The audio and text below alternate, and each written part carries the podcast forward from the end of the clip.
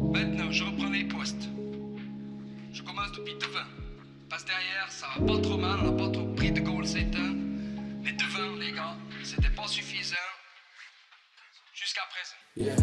À Fribourg, le sport est en plein développement. Si tu veux tout savoir, va sur Cirer le banc. Va sur Cirer le banc si tu veux pas cirer le banc. C'est le meilleur podcast, y'a pas eu mieux. Jusqu'à présent. Bonjour à tous, elle court vite, très vite, même trop vite pour nous, mais elle a tout de même décidé de ralentir pour qu'on puisse la suivre. J'ai le plaisir d'accueillir Véronica Vancardo au micro de Cyril Leban pour ce huitième épisode du podcast. Salut Véronica, Salut, comment ça va? Ça va plutôt bien.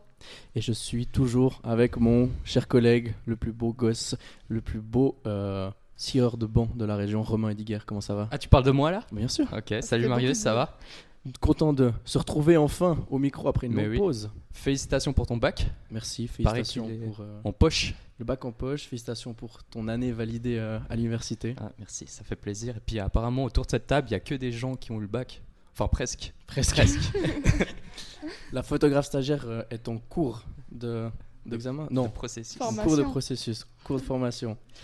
Qui n'est d'autre que sa sœur aujourd'hui, Voilà, la sœur de. Véronica. Vanessa, pour préciser. Comme d'habitude, on a toujours cette petite question, euh, Véronica. On demande ce que signifie un peu le nom de podcast par rapport euh, à ton sport, à ta carrière. Et justement, qu'est-ce que ce nom Cyril Bant évoque? Je me suis un peu préparée à la question euh, parce que dans les anciens podcasts, euh, vous posiez tout le temps la question. Et c'est vrai que cirer le banc en athlétisme, je ne sais pas si on peut vraiment l'évoquer ou pas. Mis à part peut-être, j'ai un peu réfléchi et je me dis au relais du 4x4, euh, quand on est sélectionné, on est tout le temps 6 sélectionnés pour au final euh, avoir que 4 filles euh, qui courent et deux qui sont un peu sur le banc de touche. Du coup, c'est peut-être à ce moment-là qu'on peut parler de Cyril Leban. Après, moi, Cyril Leban, ça m'évoque plutôt quelque chose de. T'es euh, avec les copains qui jouent pas et puis tu parles et t'essaies de faire passer le temps en rigolant. Alors que bah, là, au relais, t'es un peu euh, saoulé de pas pouvoir courir et frustré. Donc, euh, je sais pas si c'est vraiment ça, Cyril Leban, mais en athlétisme, c'est surtout ça qui m'a fait penser à, à votre euh, nom de podcast. T'as méga bien fait tes devoirs. T'as vu ça. Je suis fière de moi. C'est bien préparé. Je trouve que c'est une des meilleures réponses qu'on a eues pour le moment. J'ai Ouais. essayé de chercher loin. On va commencer avec la première thématique, euh, tes débuts et tes succès de ta jeune carrière. Ensuite, on va parler un peu de tes moments euh, compliqués pour finir avec la troisième thématique, euh, ton départ à Lyon et la suite de ta carrière et de, ton projet professionnel. Avant de finir, Romain, comme d'habitude, avec euh, la banquette, le passage obligé sur la banquette. On peut commencer tout de suite, je pense, avec... dans un de tes tout premiers articles euh, écrits par Pierre Chouvet pour La Liberté, tu disais que tu avais appris à courir avant d'apprendre à marcher. Donc la course, ça a toujours fait partie de ta vie. Ouais, c'est marrant. euh, C'est une petite euh, histoire que je raconte souvent parce que c'est comme ça que mes parents me l'ont toujours raconté. C'est que quand on a déménagé euh, bah, à la maison, euh, j'avais peut-être à peine un an et euh, c'est là que j'ai commencé à faire mes premiers pas. Et une fois que j'étais vraiment à l'aise, ils m'ont tout de suite dit euh, que je commençais à courir partout dans la maison, à faire des tours entre le salon, la salle à manger et le hall d'entrée. Et je m'amusais à courir en rond comme ça. Et à cet âge-là, j'avais pas encore conscience de qu'est-ce que c'était l'athlétisme ou qu'est-ce que c'était de courir en rond. Et je demandais à mes parents de me faire des départs, euh, des trucs comme ça. euh, donc euh, sans vraiment savoir ce que c'était l'athlétisme. Donc c'est vrai que j'ai assez vite couru un peu partout dans la maison d'abord. Et t'as toujours baigné dans ce monde de la course, de l'athlétisme, parce que le papa était aussi à l'époque un très bon athlète. Oui, c'est ça. euh, mon papa, il, il faisait euh, du 100 mètres, du 200 euh, jusqu'au 400. Il m'a toujours dit qu'il a jamais réussi à finir un 800. Donc c'est assez marrant. Mais euh, oui, il faisait euh, de l'athlétisme euh, quand il était en Italie et il était plutôt bon. Et puis ma maman, de son côté, à l'école aussi, elle avait touché un peu euh, au sport euh, qui était de l'athlétisme. euh, plutôt euh, dans le saut en hauteur et un peu la course, ce que tu fais à l'école. Mais c'est vrai que les deux euh, ont eu euh, affaire à ce sport. Et la sœur aussi. Et la sœur aussi, après. C'est à partir de quel moment que tu t'es vraiment lancé dans l'athlétisme et que tu t'es inscrit finalement dans un, un club? Bah, je me suis inscrite au club de Fribourg très très jeune parce que mes parents voyaient que j'avais énormément d'énergie et qu'il fallait un peu canaliser ça. Du coup, euh, j'ai toujours fait beaucoup de sport, pas que l'athlétisme. J'ai commencé, enfin, du coup, euh, dans un club, euh, au club de Fribourg, je pense que j'avais 5 ans ou 4 ans. ma première licence, elle doit être autour de cet âge-là. Mais au début, c'était juste pour jouer, apprendre à tirer la balle, sauter dans le sable. C'était pas c'était pas vraiment à haut niveau et sans aucune prétention. Après, moi, j'aimais beaucoup aussi les courses sur route à côté. Euh, du coup, je faisais tout le temps ce qui était Mora Fribourg et toutes les courses sur route un petit peu connues. Et euh, c'est, je dirais, euh, après ma première finale suisse sur 1000 mètres, sur le 1000 gruyère, où là, je me suis dit, ah ouais, j'avais fait troisième, j'étais trop contente. Et c'est là que je me suis dit, ah ouais, il y a peut-être quelque chose à faire et tout. Et c'est euh, à partir de là où on s'est dit ok on va s'entraîner mais j'avais encore 10 ans donc je touchais à tout et c'est à partir de 15 ans quand je pouvais faire mes premiers championnats internationaux que là on s'est vraiment focus à fond euh, sur une discipline euh, et qu'on envisageait le haut niveau. C'est à quel âge que tu as passé de, de, Fribourg à Gain? C'est, il me semble, quand j'avais 15 ans, ça devait être 2015, il me semble, si je ne dis pas de bêtises. Après, ça doit être Quoi. Et pourquoi ce changement de club? Bah, J'avais changé de coach euh, et puis euh, dans l'environnement où j'étais, il n'y avait plus trop une bonne ambiance à l'époque euh, et j'avais besoin d'un changement total et du coup je me suis dit que c'était plus simple que où y ait ma coach, je sois dans le club aussi de ma coach. Et au final, c'était un club suisse-allemand, et pour moi, c'était pas plus mal parce que comme ça, j'apprenais à parler allemand avec les autres et tout. Et ça changeait juste, je me suis dit que c'était la suite logique des choses à ce moment-là. Est-ce que c'est à ce moment-là que la collaboration avec euh, Sylvia Ebi commence? Oui, c'est ça, ouais. Donc à peu près à 15 ans À peu près à 15 ans, euh, je dirais, euh, oui, c'est ça, en 2015-2016, par là autour.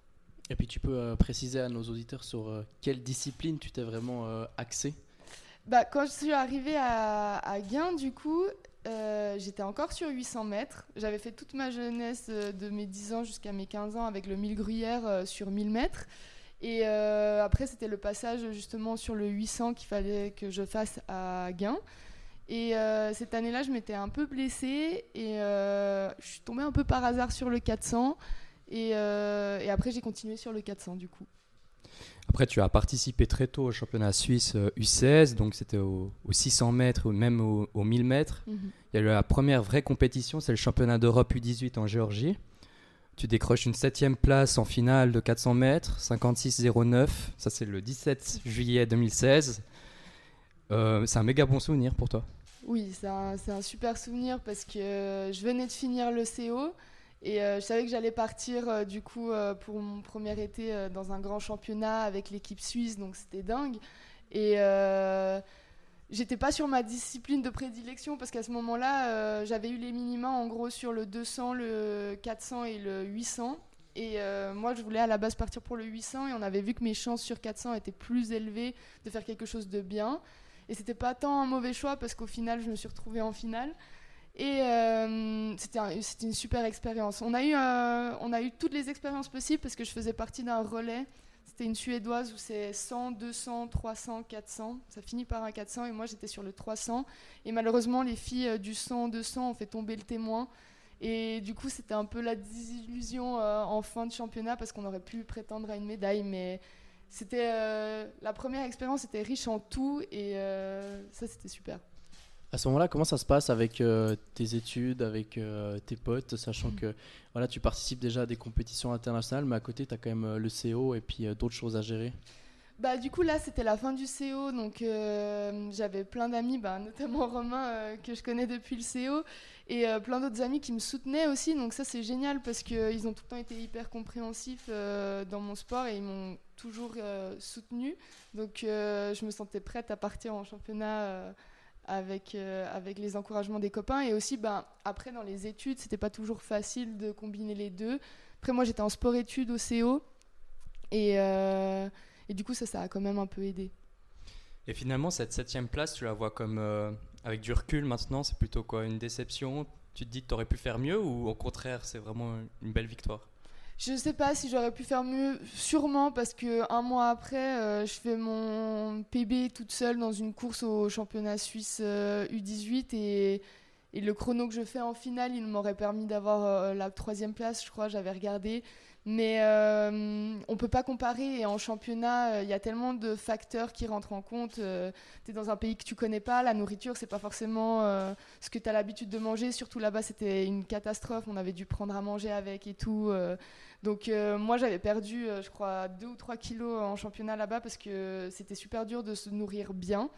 Donc sur le moment, j'étais super déçue de cette septième place et surtout le chrono. Maintenant, je m'en souviens quand tu l'as dit tout à l'heure, euh, j'étais hyper déçue de mon chrono parce que je voulais faire mieux. Et euh, au final, là, avec le recul, maintenant, je me dis avec euh, la première expérience et tout, on peut toujours faire mieux. Mais avec ce qu'on avait sur le moment, j'ai essayé de faire au mieux. donc maintenant, je me dis que c'est pas si mal et pas, pas bien, bien non plus, quoi. Comment ça se passait euh, un petit peu euh, mentalement justement pour cette première expérience? Tu parles de nourriture qui est pas du tout la même chose. Tu es un peu sorti de ta zone euh, de confort. Tu as perdu quelques kilos, tu viens de le dire. Comment ça se passe dans ta tête à ce moment-là? Je pense que tu un petit peu stressé, quand même un peu déboussolé. Oui, bon après on avait pu un peu se préparer parce que hum, l'année d'avant il y avait eu les, les A-Off. Donc on avait une partie de l'équipe suisse qui était déjà partie qui était déjà parti là-bas et qui nous avait prévenu que c'était vraiment pas bon la nourriture et tout. Donc euh, moi j'avais pu euh, me faire par exemple de la, de la viande séchée sous vide ou euh, j'avais pris à manger bah, par exemple les, la, la fédé italienne. ils avaient pris une cuisinière avec des pâtes et ils se cuisaient des pâtes. Donc peut-être les Suisses on aurait dû faire ça. Et Pour de la fondue donc. Ou de la fondue, ouais. Bah, avant les compétitions, je sais pas, peut-être j'aurais pris quelques kilos à ce moment-là. Mais après, sur le moment, je me rendais pas compte que je perdais euh, des kilos ou quoi. Euh, j'essayais de me nourrir au mieux et d'avoir le plus d'énergie possible pour mes compétitions. Alors oui, c'est sûr, c'est un stress, mais tout ce qui est autour est aussi un facteur stress. Du coup, euh, quand tu es dedans, tu es dans une bulle, tu essayes de faire au mieux et, et de gérer au mieux. Mais c'est sûr que c'est pas toujours facile. Surtout pour un premier championnat, on s'attendait pas forcément à ce que ce soit autant dur. Tu parlais de meilleur temps de championnat d'Europe tu vas à Crossetto au championnat d'Europe U20, et puis là, tu, tu basses euh, ton temps 55-18, une sixième place. Ça, c'est quand même une évolution, non? À Grosseto, j'avais fait sixième? Ouais. Non. Non? J'étais pas allé en finale à Grosseto. C'est ce que le site internet m'a dit. Non, non. Bah, alors pour recontextualiser, euh, en gros, Grosseto, c'était assez spécial parce que moi, cette année-là, j'étais encore U18 et c'était les championnats d'Europe U20. Et euh, les U18 avaient normalement les championnats du monde au Kenya. Et euh, la Suisse avait décidé de ne pas nous envoyer au Kenya parce que ben, le Kenya c'était en altitude, euh, niveau politique c'était pas hyper sécurisé et tout, et du coup il y avait beaucoup de fédérations qui avaient décidé de ne pas envoyer, ou beaucoup de pays qui avaient décidé de ne pas participer. Et du coup, il y a beaucoup de U18 qui se sont retrouvés au championnat d'Europe, mais U20. Donc, euh, on s'est retrouvés à être trois. Moi, personnellement, j'étais trois ans plus jeune euh, hmm. que mes concurrentes. Pour certaines qui étaient 98, euh, ben, mais début d'année, et moi, je suis 2000, fin de fin d'année. Du coup, tu vois tout de suite la différence avec tes concurrentes à ce moment-là. Et je m'étais fait sortir en, série directement j'avais pas hyper bien couru, mais j'étais hyper stressée. Et, quand j'ai vu mes concurrentes dans la call room, au final, quand tu prends du recul, euh, on voit que j'étais avec euh, la fille qui a fait championne d'Europe cette année-là, la fille qui a fait troisième. Et euh, toutes les filles étaient allées en semi-finale et cinq étaient en finale. Donc c'était, j'étais dans une sacrée série. Et après, bah, je me suis enfin, consolée un petit peu avec le 4x100 à ce moment-là. Mais on n'était que des U18 contre des U20. Et à cet âge-là, tu vois direct la différence. Mais c'était une super expérience celle-ci, mais vu que tu n'étais pas avec les filles de ta catégorie, c'était un peu frustrant parce qu'elles étaient quand même au-dessus. quoi. Bon, Romain, euh, c'est pas grave, t'as fait une petite erreur, ça. c'est peut-être sixième des séries, du coup. Ah, bah sûrement, ouais. Sixième des séries, mais pas sixième de la Tu peux, tu peux te rattraper sur la prochaine question, je pense. On t'en veut pas. mais du coup, il y a quand même aussi des bonnes performances, mais avec le 4x400. Oui. Euh, notamment les mondiaux à Doha, c'est juste? Les mondiaux à Doha, mais c'est pas mon meilleur souvenir. Je dirais que c'est. Tu peux nous euh, expliquer pourquoi c'est pas ton meilleur souvenir? Ben, c'était ma première sélection.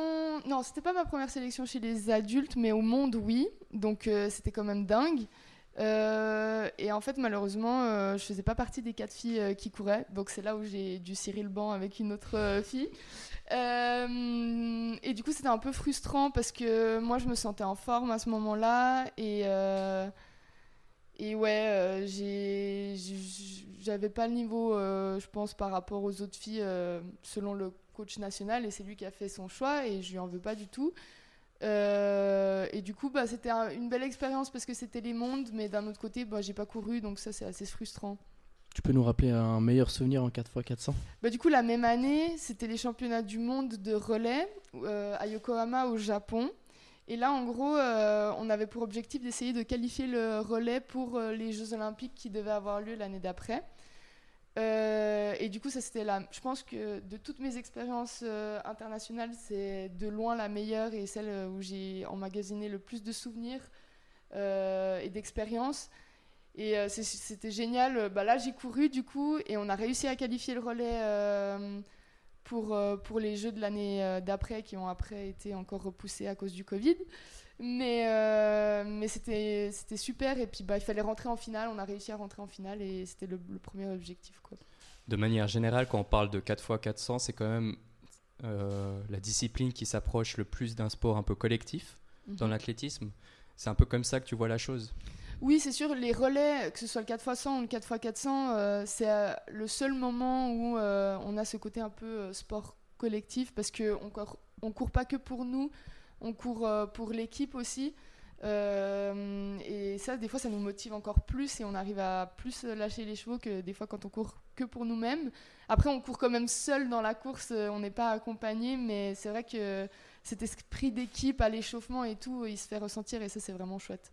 Est-ce que le 4x400 c'est plus compliqué parce que d'un côté, ta performance finale, elle dépend peut-être pas de toi parce mhm. que les trois autres filles vont peut-être moins bien courir ou faire tomber le témoin, ou peut-être c'est toi qui va tout simplement gâcher toute la course en faisant tomber euh, le témoin. Je pense que c'est kiff-kiff entre le 4x100 et le 4x400, et puis même euh, avec les disciplines euh, individuelles. on s'en veut toujours s'il y a quelque chose qui passe pas bien. Et même si c'est par exemple deux autres filles qui font tomber le témoin, tu t'en veux toi-même. Donc euh, c'est vrai que ça dépend pas que de nous. Et combien de fois, euh, par exemple, chez les plus jeunes, euh, à la sortie du virage, sur les derniers 100 mètres, la dernière relayeuse, elle était troisième ou deuxième, et on se dit, waouh, on joue la médaille. Et en fait, ça se joue que sur la dernière ligne droite. Et au final, on est septième. Tu tombes de haut, et d'un autre côté, ben, c'est pas la faute de la dernière relayeuse, parce qu'elle, elle a tout donné, et nous, avant, on a tout donné. Et c'est comme ça, il faut accepter. Mais c'est sûr que quand tu contrôles, je trouve que quand tu es en individuel, et c'est peut-être pour ça que moi je fais plutôt, euh, ça reste un sport individuel, l'athlétisme, c'est que ça dépend que de toi et pas forcément des autres, tandis que dans les relais, euh, ça dépendra toujours euh, pas que de toi et des autres aussi, et c'est des fois plus dur à accepter. les moments clés pour le, le relais, que ce soit 4x100 ou 4x400, c'est lesquels? C'est le passage de témoin, c'est aussi savoir gérer sa propre course? Dans le cas de façon, je dirais que c'est essentiellement le passage de témoin parce que s'il est optimisé à un maximum, ce que les Suisses normalement savent très bien faire, euh, ça aide toujours euh, à la performance parce que sur 100 mètres, tu dois de toute façon courir à fond. Et l'aspect technique le plus difficile, c'est le passage de témoin. Sur le 4x400, le passage de témoin, il est aussi euh, très important parce que tu te retrouves dans la cohue, il y a les autres équipes aussi, il faut faut savoir euh, bien prendre le témoin, pas le faire tomber, euh, pas te faire gêner quand tu pars dans ta course par les autres concurrents. Et euh, ça, c'est toujours délicat. Et ce qui est un peu plus délicat aussi dans le 4x4, c'est savoir gérer sa course. justement, il faut courir vite, mais il faut courir aussi intelligemment par rapport aux autres, aux autres adversaires, pas vouloir tout de suite les, les dépasser ou pas, et les dépasser au bon moment quand ça compte. À ce moment-là, tu participes à des championnats d'Europe, championnats du monde avec un petit peu de recul, comment tu te sentais à ce moment-là? Est-ce que tu te disais, ah, mais j'ai réussi peut-être finalement? Oui, non. J'ai percé Non, alors j'ai percé jamais. Euh, j'ai réussi euh, non plus. J'étais très contente de ce que j'avais euh, atteint. Mais au point de dire, c'est bon, là j'ai réussi ma carrière sportive, je dirais que non. parce que tu en veux toujours plus. Et c'était souvent avec le 4x4 au final que j'étais sélectionnée dans les grands championnats, à part euh, quand c'était chez les jeunes où j'étais aussi en individuel. Et euh, pour moi, le côté individuel, il est quand même toujours plus important parce que ça reste un, je, le répète, mais ça reste un sport individuel.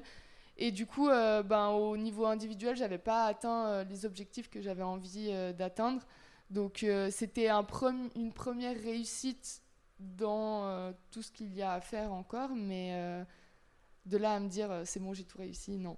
Même avec un partenariat signé avec Adidas Non, non plus. C'était, génial et euh, c'était, euh, c'était mon premier partenariat avec une marque et où je me faisais soutenir dans mon sport en équipementier. Donc ça, c'était génial. Mais là, de nouveau, on se dit pas j'ai réussi avec ça, enfin, il faut rester, euh, garder ce côté assez humble parce que ça peut partir à tout moment. Tu peux nous expliquer comment ça se passe un peu avec les marques? Est-ce que c'est elles qui t'approchent euh, Ça dépend. ça, peut, euh, ça peut être elle qui t'approche, ça peut être toi qui fais la démarche. Il y a des gens qui peuvent parler de toi et elles viennent t'approcher et tout. je pense que chaque athlète a un dossier de sponsoring avec ses résultats et libre à eux après de soit les envoyer à des marques, à des entreprises. Euh, pour se faire soutenir parce que bah, l'athlétisme c'est pas un sport euh, autant riche ou autant euh, où l'argent tourne autant peut-être que des sports collectifs comme le foot, le hockey ou d'autres sports. Donc c'est vrai qu'on doit se construire un peu de nous-mêmes et essayer de trouver de l'argent là où on peut pour partir en camp d'entraînement et puis euh, pour euh, soigner nos récupérations avec les physios, euh, la cryo et des trucs comme ça. À Fribourg, le sport est en plein développement. Si tu veux tout savoir, va sur Cirer le banc. Va sur Cirer le banc si tu veux pas cirer le banc. Je pense qu'on va passer à la deuxième thématique. à ce moment-là, dans les médias, on parle de toi comme une étoile montante. Tu as le droit à des articles dans La Liberté, des sujets à la radio. Il y a aussi Sport Dimanche qui vient faire un reportage sur toi. Comment tu vivais justement cette relation avec euh, les médias et est-ce que ça te mettait une pression supplémentaire? Bah, ma relation avec les médias, elle était plutôt bien parce que les gens avec euh, qui euh, je travaillais, entre guillemets, si on peut dire ça comme ça, c'était euh, des gens super, mais c'est toujours des gens super d'ailleurs. Genre Pierre Chouvet, par Genre Pierre Chouvet, euh, je le connais depuis super longtemps, mais aussi euh, Marie Seriani à la radio, je faisais. Yeah, yeah, yeah, Marie. je faisais souvent des interviews, c'était surtout avec elle que je le faisais, et aussi à la RTS les, les, les, reporters, je les avais connus une fois à un camp d'entraînement en Afrique du Sud et ils étaient là pour euh, les H-Prunger et euh, le groupe de Laurent Meuvely à l'époque. Et du coup, euh, je les avais connus par ce biais-là et c'était que des gens bienveillants et, et très gentils et avec qui j'ai, j'ai eu des relations plutôt aussi amicales. Donc ça, c'est vraiment cool. Mais après, oui, c'est sûr que c'était un stress aussi de c'était cool parce que j'avais des réponses de plein de gens autour de moi qui me disaient ah trop bien l'article et tout ou bien le reportage machin et tout euh. et d'un autre côté c'était un stress parce que je me disais bah je dois toujours prouver plus prouver plus prouver plus et euh, et c'est sûr qu'il faut gérer cette pression euh, des médias parce que parce que c'est pas toujours facile Comment tu as vécu le fait que ben, d'un coup, les médias mettent ta vie en avant, donc ta vie sportive, mais mhm. aussi d'un côté ta vie privée et personnelle? Bah, après, j'ai toujours essayé de, de donner un peu de ma personnalité et de ma vie privée, mais pas trop non plus. Donc, je me sentais pas forcément euh, attaquée directement dans ma vie privée. Euh, ils savaient que j'avais une petite sœur euh, et puis que mes parents me soutenaient à fond et tout. mais on savait jamais non plus énormément de moi au niveau très privé et personnel. donc, au final, je me suis pas sentie très attaquée de ce côté-là ou très, euh, comment tu dis, euh, j'ai bégayé, c'est pas grave. Très exposé. Et voilà, exposé, c'est ça. C'était le mot que je cherchais. Puis maintenant, l'eau a, un peu coulé sous les pontes et à Lyon, il y a un peu moins euh, d'attention médiatique. Mhm. Je dirais même qu'elle est un peu remplacée par euh, une autre prodige du, du 800 mètres. Est-ce que toi, tu le vis, euh, tu vis comment ça en fait? Un peu moins d'attention médiatique sur toi? Bah, je le vis. Enfin, c'est normal en soi parce que moi là, je suis dans des années de transition, donc euh, au final, je m'y attendais et du coup, c'est pas une surprise qu'il y ait moins d'attention médiatique sur moi et ça me dérange pas plus que ça. S'il y en a de nouveau, ça me dérangera pas et s'il y en a pas, ben c'est aussi justifié euh, pour le moment parce que je sais que je suis en moment de reconstruction et de, transition avec ma nouvelle discipline. Et du coup, euh, c'est bien aussi euh, de mettre en avant ceux qui sont forts en ce moment, notamment bah, Audrey Véro qui fait des super résultats. Et c'est aussi une motivation au final de se dire, ok, ben moi maintenant j'ai aussi envie d'arriver là et d'atteindre les mêmes objectifs. et du coup, bah, ça ne me dérange pas plus que ça au final. On parlera euh, dans le prochain thème de ton départ à Lyon. Mhm. Mais euh, c'était. Est-ce que c'était autant facile de parler de tes bonnes performances que de parler de tes contre-performances?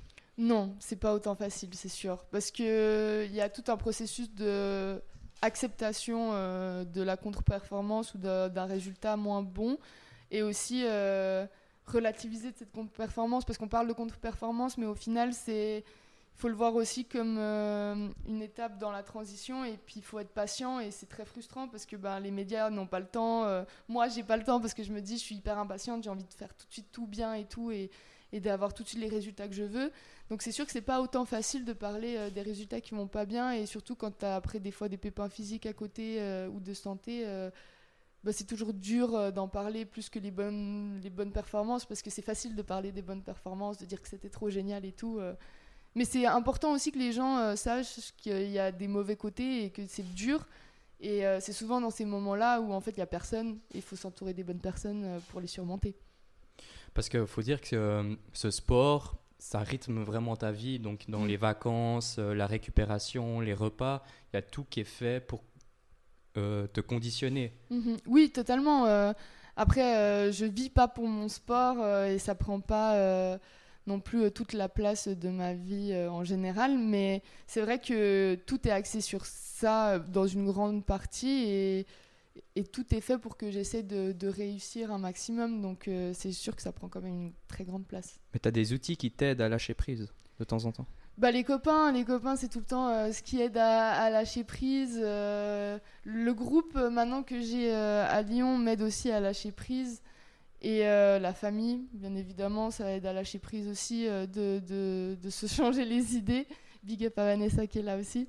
Euh, mais c'est sûr que oui, c'est ça qui aide à, à, se changer les idées et, et, à faire que ça va bien aussi. Donc ouais. Comment est-ce que tu as vécu tes moments compliqués? Est-ce qu'il y a eu un vrai temps où tu as dû accepter justement tes comptes performances? Oui, bah, ça a été super dur parce qu'à un moment donné, je me suis. En fait, euh, je voyais d'autres personnes arriver là où je voulais arriver et euh, moi, j'y étais pas. Et euh, je m'étais dit, mais j'ai sacrifié tellement de choses. Enfin, j'ai fait ma dernière année de collège en deux ans exprès. J'aurais peut-être bien voulu la faire en un an comme tout le monde et rester avec mes copains et finir et avoir mon bac en même temps que mes copains. Et du coup, ça a été dur parce que je me suis retrouvée seule, même s'il y avait beaucoup de gens qui m'entouraient. Euh, il n'y avait que moi qui pouvais comprendre ma situation, entre guillemets, parce qu'il n'y avait que moi à ce moment-là qui la vivais. Et euh, ça n'a vraiment pas été facile. Mais après, bah, de nouveau, quand on s'entoure bien, euh, que ce soit les, enfin, les amis, oui, ils me voient comme Véronica qui fait du sport, mais je sais qu'ils me voient aussi juste comme Véronica tout court, quoi. Ben, pour eux, ma vie ne se résume pas que à mon sport et que, enfin, si on est amis, c'est pas que pour ça. Et puis pour ma famille, c'est pareil. Donc, euh, ça, ça a aidé à relativiser. Mais c'est vrai que moi, à un moment, je me suis isolée et mis un peu toute seule dans mon petit. Je me suis renfermée sur moi-même et c'était pas forcément la meilleure idée.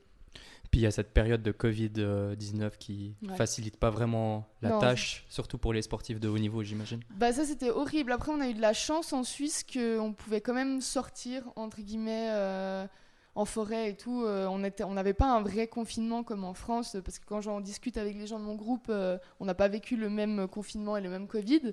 Donc moi je pouvais quand même toujours m'entraîner comme je pouvais bien sûr, mais j'arrivais quand même à m'entraîner. Mais c'était super dur parce qu'au final, euh, tu sais pas. Euh, tu sais pas les compétitions quand est-ce qu'elles vont recommencer, si tu as une saison, est-ce que tu t'entraînes dans le vide? Et euh, c'était beaucoup de questions et il y avait beaucoup trop de temps pour réfléchir. Et moi, je suis quelqu'un qui réfléchit trop. du coup, de remettre en doute, c'est horrible. Enfin, c'est pas bien, mais du coup, je le faisais. Et du coup, ça n'a pas été une période hyper facile. En tout cas, moi, j'ai pas adoré le confinement, quoi. Tu parles de, de, période de confinement, aussi une période où tu étais renfermé sur euh, toi-même. Qu'est-ce qui t'a permis finalement de peut-être te réouvrir et d'accepter? Est-ce que c'est que les copains, que la famille, ou peut-être qu'il y a des discussions avec des coachs mentaux ou des discussions avec tes coachs sportifs tout simplement? Oui, j'avais eu des discussions avec les coachs mentaux et tout, mais je pense qu'à ce moment-là, à cette période-là, moi, j'étais pas euh, prête à travailler complètement avec des coachs euh, mentaux.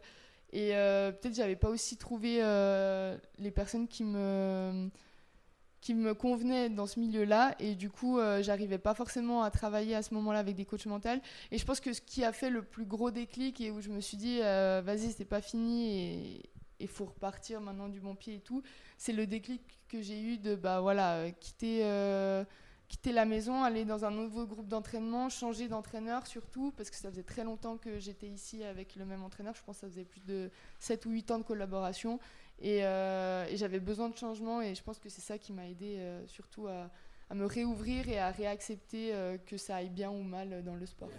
À Fribourg, le sport est en plein développement. Si tu veux tout savoir, va sur le banc.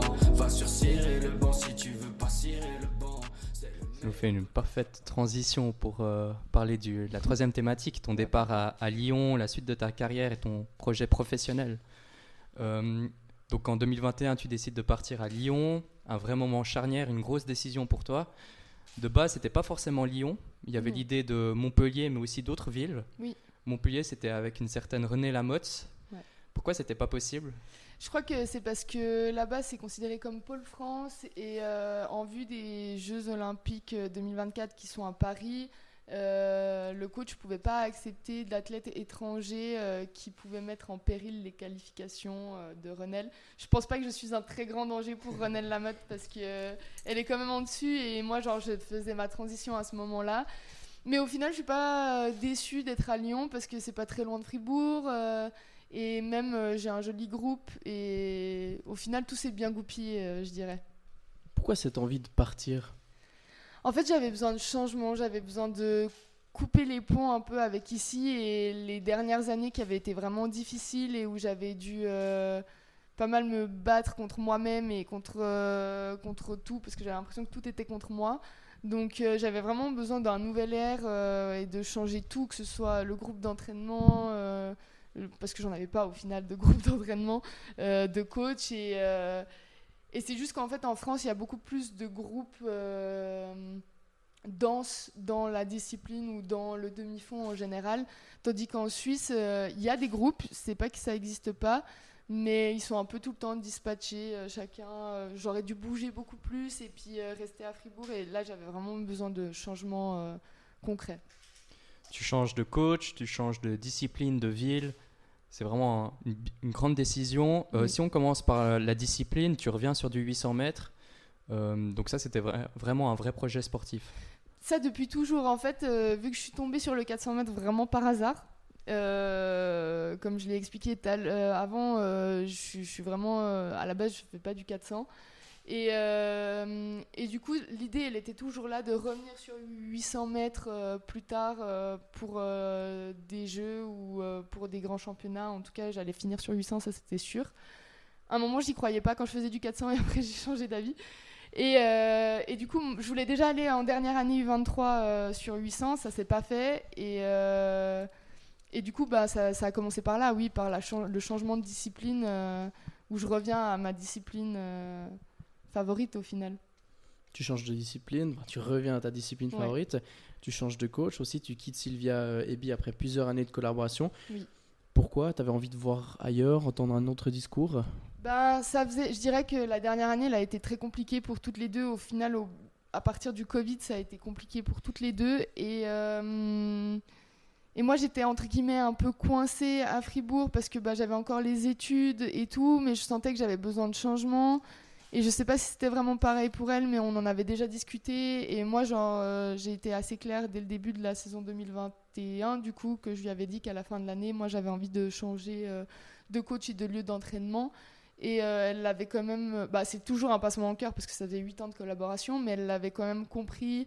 Et elle m'a quand même aussi aidé à chercher autre chose pour après.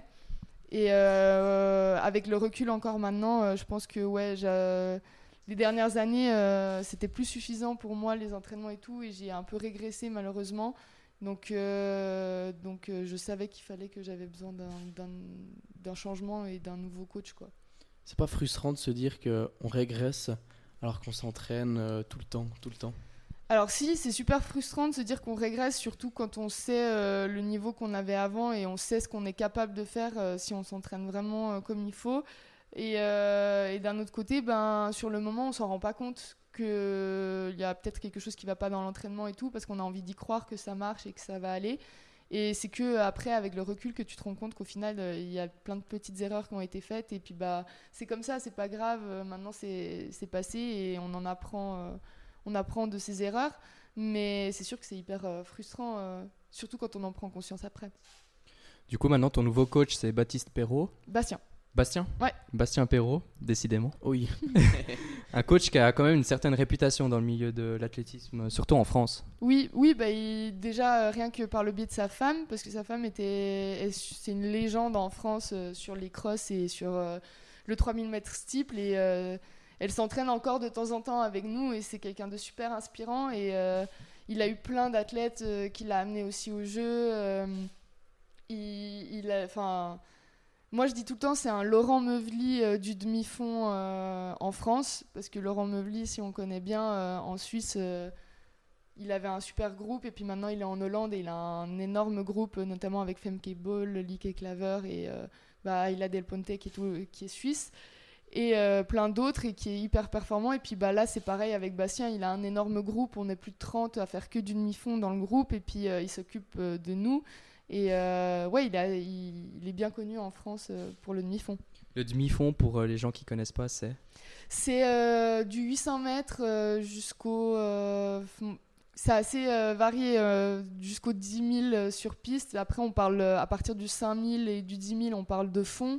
Chacun a un peu son avis sur ça. Moi, je dis le demi-fond en général, c'est du 800 à tout ce qui touche le plus long. Et après, le marathon, tout ça, c'est du fond.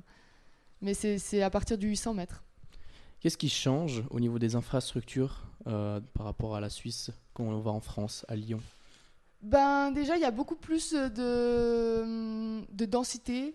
Après, ça c'est pas dans les infrastructures, mais je vais revenir sur ça. Mais par exemple, rien que sur les gens, euh, enfin sur les, athlètes et tout, il y a plus de densité. Après, au niveau des infrastructures, euh, ils ont beaucoup plus de vraies salles indoor par exemple. Ça, c'est un truc qui m'a frappé. C'est qu'en Suisse, on n'a que deux salles indoor, euh, une à Macolin qui fait pas 200 mètres et, euh, et une à Saint-Gall qui n'est pas faite euh, en vraie piste comme on les connaît.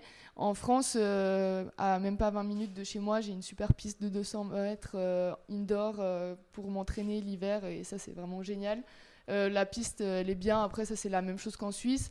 Et euh, au niveau du reste des infrastructures, je suis pas non plus à l'INSEP, donc c'est sûr que l'INSEP en France, euh, c'est un peu comme Macolin, mais en plus gros, et où il y a tous les sports. Euh, et du coup, les infrastructures là-bas sont, sont dingues. Mais au niveau des infrastructures, je dirais que c'est assez kiff-kiff et de bonne qualité dans les deux cas. Donc, euh, donc je me suis pas trop dépaysée de ce côté-là. Surtout le indoor, c'est ça qui change le plus. Est-ce qu'il y a un, changement aussi au niveau peut-être euh, des mentalités où euh, les gens investissent un peu plus justement dans l'athlétisme qu'en Suisse, ou s'intéressent plus aussi à l'athlétisme qu'en Suisse? Ouais, et surtout il y a, beaucoup, beaucoup de monde, de nouveau je le répète, mais moi ça, ça me choque d'avoir une autant grande densité en France par rapport à la Suisse. Après, ben, c'est aussi euh, la taille du pays fait qu'il y a une plus grosse densité, on est bien d'accord. Euh, mais c'est sûr que le sport, elle a une place un peu plus importante des fois en France euh, et ils, en parlent un peu plus. Euh, les gens se voient plus faire du sport leur métier aussi. En Suisse, il y a tout le temps la question des études. C'est important de faire des études. Alors oui, c'est très important et ça, je suis complètement d'accord avec la mentalité suisse. Mais des fois, du coup, ça nous freine. On ne se permet pas autant de rêver des fois en Suisse par rapport à, à la France ou d'autres pays. Et ça, je trouve un peu dommage. Euh, ou en tout cas, ils essaient de plus te donner les moyens. Et dans la mentalité, c'est aussi très différent. Alors peut-être c'est ce que moi je connaissais ici à Fribourg. Je parle pas euh, au nom de tous les Suisses, mais euh, à Lyon, il y a plus ce côté on se bat, enfin quand il y a la compète, on donne tout, on est là et et voilà, après moi j'avais, je pense que avant c'était un peu genre oui, tu fais ton mieux, machin, et ça, ça m'a un peu freiné, je pense pas mal. Du coup, après deux ans à Lyon, tu juges comment un peu avec du recul ton, ton exil? Ben, je juge que c'est très cool, que j'ai, euh, je suis contente d'avoir un groupe, c'est ce qui me manquait le plus euh, ici parce que j'étais seule avec ma coach, alors que là vraiment, euh, ben, on est 30 athlètes que du demi-fond et après le club est aussi très grand, donc ça, ça change. j'ai encore beaucoup de taf, enfin, je me suis rendu compte quand je suis arrivée et qu'on en a discuté avec euh, bah, Bastien, euh, l'étendue des dégâts, euh, du coup, je pensais progresser beaucoup plus vite. Et au final, bah, je suis arrivée un peu avec des fondations en carton qu'il a fallu reconstruire. Donc là, je suis un peu en reconstruction. Sans langue de bois. Hein. Bah non, mais il faut dire après ce qui est. Et je pense que c'est sans mauvaise euh, foi ou genre c'est même pas euh, par méchanceté ou quoi que ce soit. Mais au bout d'un moment, il fallait que j'arrête de mentir à moi-même aussi. Et, et je pense que c'est important de le dire aussi. Mais c'est pas de la méchanceté ou quoi que ce soit. Et c'est pas du regret par rapport à avant. Mais c'est plus euh, une prise de conscience qui a été faite. Et, maintenant, je sais le, tout le travail qui me reste encore à faire pour arriver où je veux. Donc. Donc c'est ça surtout, euh, il faut, faut, en être conscient, je pense. Et ce changement, ce retour 400-800, ça a été comment? Ça a été dur. À la première année, ça a été horrible parce que je manquais euh, mais drastiquement de foncier. Donc euh, pour moi, un footing avant, un footing de 20 minutes, c'était peut-être euh, mes endurances que je faisais de temps en temps. Euh, là, le footing de 20 minutes, c'est juste l'échauffement en France. Euh, avant chaque entraînement, on fait 20 minutes de footing et c'est comme ça. Donc j'étais déjà en agonie totale à la fin des footings. Et puis après, il fallait encore faire l'entraînement. Du coup, moi, j'avais toujours l'impression d'avoir deux entraînements dans un entraînement et c'était horrible. Je détestais tout ce qui est foncier. c'est quoi un foncier? Foncier, c'est tout, tout, ce qui fait euh, le travail d'endurance, donc euh, juste les footings de 40 minutes et plus euh, que tu dois faire. Après, tu as toutes les VMA où c'est sur des allures un peu plus rapides et puis tu dois enchaîner plusieurs répétitions à la fois avec des pauses très courtes. Donc ça, c'était super dur pour moi. tout ce qui était le travail de, du plus long, c'était horrible. Et, euh, et, je pleurais à chaque fin d'entraînement. Je me disais, mais pourquoi j'ai fait ça et tout. C'était horrible, vraiment. Et euh, par contre, du côté sprint, bah, ça allait. Et là, je pense que j'ai pas perdu euh, ma vitesse. Et je pense que je suis même mieux qu'avant sur le 400. Donc, j'espère lâcher un chrono sur 400. Ce serait cool quand même de faire mon PB. Et, et, sur le foncier, ça va de mieux en mieux. Donc, je sais qu'il y a encore beaucoup, beaucoup de travail à faire de ce côté-là. Mais j'ai déjà fait plusieurs pas en avant. Et ça, c'est cool. Et euh, bah surtout, c'est deux tours au lieu que un. Euh, donc, euh, quand tu finis le premier tour, tu te dis bon, allez, encore un, et puis ça va être dur à partir du 500, quoi. C'est quoi maintenant la, la, suite pour toi, au niveau déjà des compétitions et peut-être au niveau des objectifs? Alors la suite à très très très très court terme là, c'est les universiades cet été qui auront lieu du 1er au 6 août en Chine. Et euh, du coup, j'espère euh, faire quelque chose de bien euh, là-bas. Et, et, après, ben, ce sera la salle, baisser un maximum le chrono, me rapprocher un maximum des 2-0. et après, ben, ce sera sûr au-dessous des 2 minutes. Mais ça, c'est étape par étape. Donc, me rapprocher un maximum des 2-0 et de battre mes PB. Et l'année prochaine, ben, c'est sûr, il y a les jeux. Ça va être. faut être réaliste, ça va être compliqué, pas impossible, mais compliqué. Surtout que maintenant, avec les minima très durs et aussi avec euh, le ranking et les points, il faut se batailler euh, pour rentrer dans des. C'est hyper compliqué euh, à expliquer, et même moi, je crois que je ne connais pas très bien, mais les qualifications maintenant sont devenues assez complexes. Donc, il faudra y croire et voir ce que ça donne. Et après, surtout, il y a les championnats d'Europe l'année prochaine, élite, qui sont à Rome en plus en Italie, donc c'est un peu à la maison quand même. la deuxième maison ou la troisième maison, maintenant je sais plus combien de maisons j'ai. Euh, mais du coup, oui, ce serait très très cool euh, de participer déjà au championnat d'Europe euh, élite l'année prochaine et, et de, de, battre un peu mes PB partout et de m'améliorer toujours plus quoi. Parce qu'on n'a pas vraiment précisé, mais en gros, parallèlement à tes entraînements à Lyon, tu suis des cours d'histoire et tu es affilié en fait à Unidistance.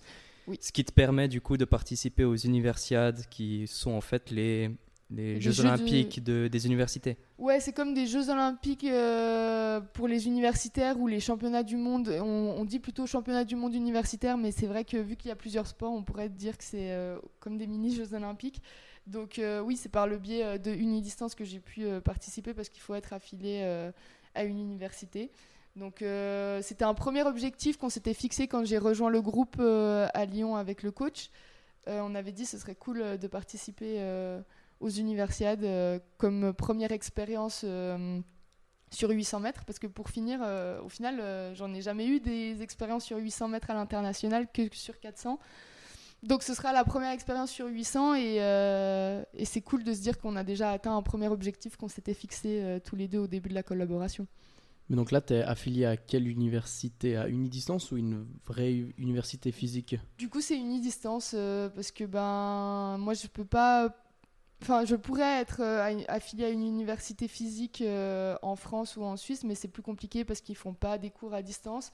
Et une distance, c'était le meilleur choix pour pouvoir être affilié à une, à une université et de pouvoir suivre des cours quand bon me semble et de m'organiser comme je veux à l'école. Des super cours d'histoire. Ouais, des super cours d'histoire qui sont au final pas vraiment ce qui me correspond le mieux. Donc peut-être me réorienter dans autre chose. Mais euh, ça a quand même été une bonne année. Euh, dans la communication, le journalisme, il paraît. Bah pourquoi pas Ou dans le droit, je sais pas encore. C'est très difficile de choisir euh, et c'est très dur de faire des études en parallèle avec le sport. Et je trouve que c'est un peu dommage que les universités essaye pas de plus nous aider euh, dans ça parce que oui il y a une distance mais je pense que d'autres universités devraient essayer euh, d'aider un peu plus les sportifs. À Fribourg le sport est en plein développement. Si tu veux tout savoir va sur cirer le banc. Va sur cirer le banc si tu veux pas cirer le banc. C'est le meilleur je pense qu'on peut passer euh, à la banquette Romain. Exactement. Bienvenue sur la banquette. Bienvenue. Je sais pas ce que c'est la banquette là vous me stressez alors la banquette, pour faire euh, court, euh, c'est des questions, mhm. euh, toutes différentes vraiment. Et le but c'est que tu répondes sans réfléchir. Allez. Et tu peux un petit peu quand même. Hein. un petit peu. Tu peux développer ou pas, mais c'est des, des, petites questions. Voilà, c'est un, peu, plus spontané. Un peu plus spontané, un peu plus sur le ton humoristique. Romain, je te laisse commencer. Ouais. Tu déclarais dans Couleur 3 que tu n'avais jamais loupé un seul JO dans ta, dans ta vie. On est d'accord, c'est un petit mytho ça. C'est un petit mytho parce que j'ai loupé euh, ceux de 2021. J'avais trop la haine, du coup j'ai pas regardé. si j'ai regardé les autres sports, mais l'athlétisme je l'ai regardé euh, d'un œil très très très très très distant. Avant cet épisode, tu étais déjà indirectement lié au podcast Cyril Ban, puisque tu es l'ancien élève de François Murit, qu'on avait eu il y a quelques mois. Il nous a partagé un poème que tu avais écrit en troisième oh du CO. Non, tu t'en souviens? Que j'avais écrit T'avais fait un beau poème, ouais. Oh non, ça pouvait pas être beau, je pense, mais. Bah moi je l'ai lu, je te le montre après, il est super sympa. Ok, mais je savais Sur l'amour un peu le. Ok, je savais pas que j'étais capable d'écrire des poèmes, mais euh, ah, il, m'a, il m'a balancé comme ça. François Murit, t'as un, petit souvenir euh, en tant que prof? Bah, c'était mon prof de classe en troisième et moi je me souviens que je rêvais de l'avoir comme prof parce que tout le monde me disait qu'il était trop génial et euh, ils avaient pas tort. Je le sauce un peu là, mais. Euh, il sera content. Hein.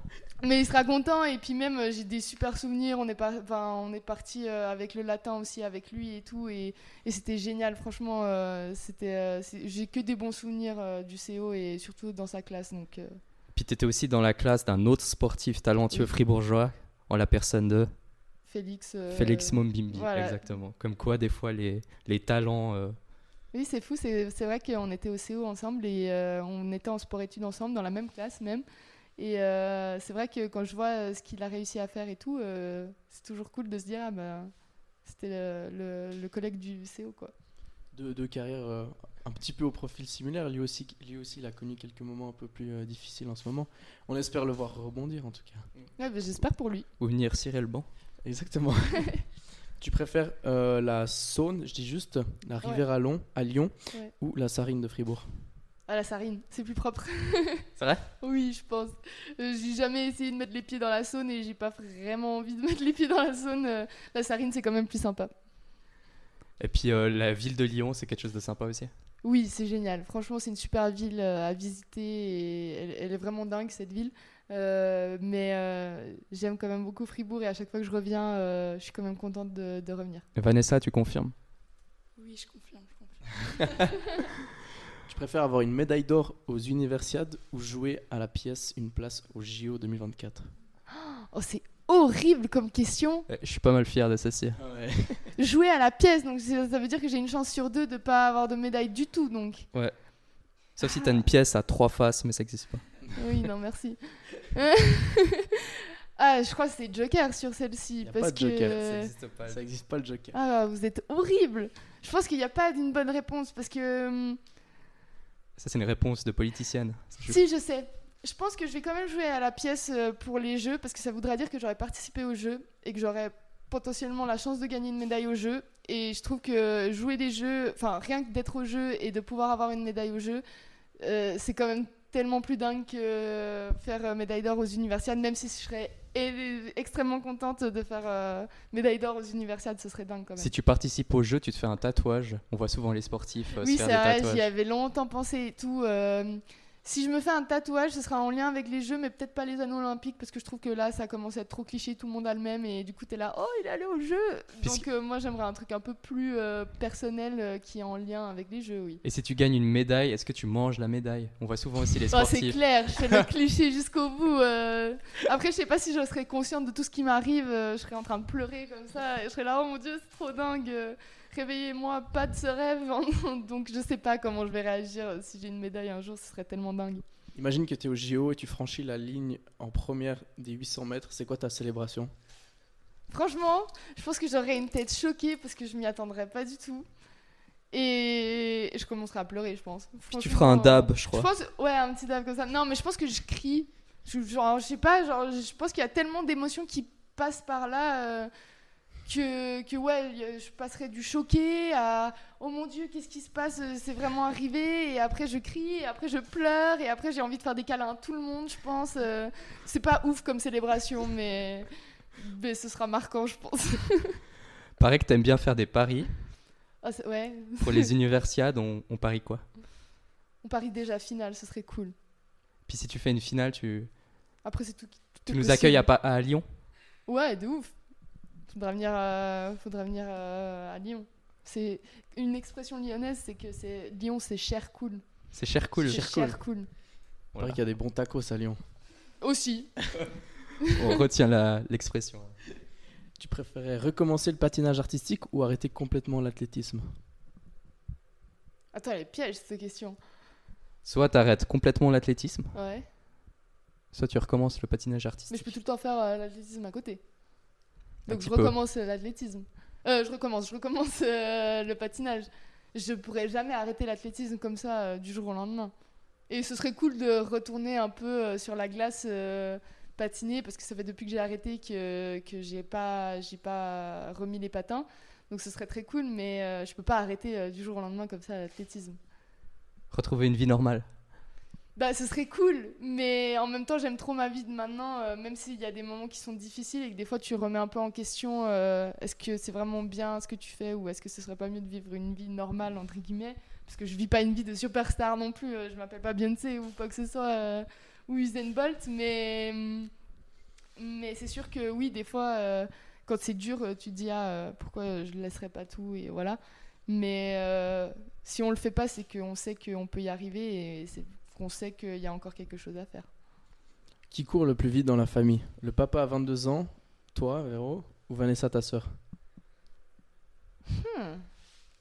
Bah, le papa à 22 ans, euh, c'est normal qu'il courait plus vite que, que nous, je pense, sur euh, ses disciplines.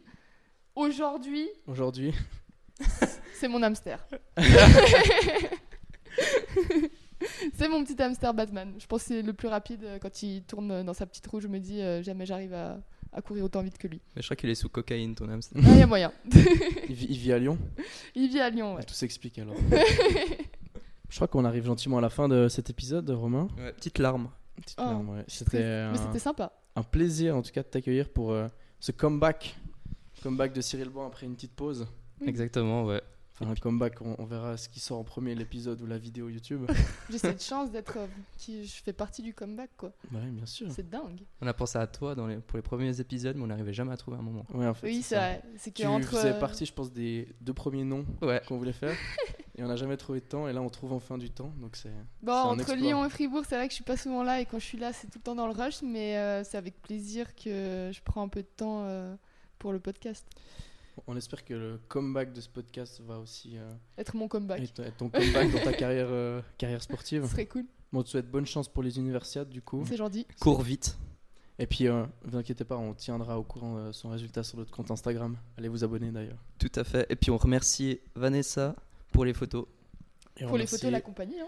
Et la compagnie aussi. Et les cafés. Et les les cafés, cafés. et les petits biscuits, et l'accueil dans cette magnifique demeure. c'est gentil. Ciao, ciao. Ciao tout le monde Si tu veux tout savoir, va sur Cirer le banc. Va sur Cirer le banc si tu veux pas cirer le banc. C'est le meilleur podcast, y a pas une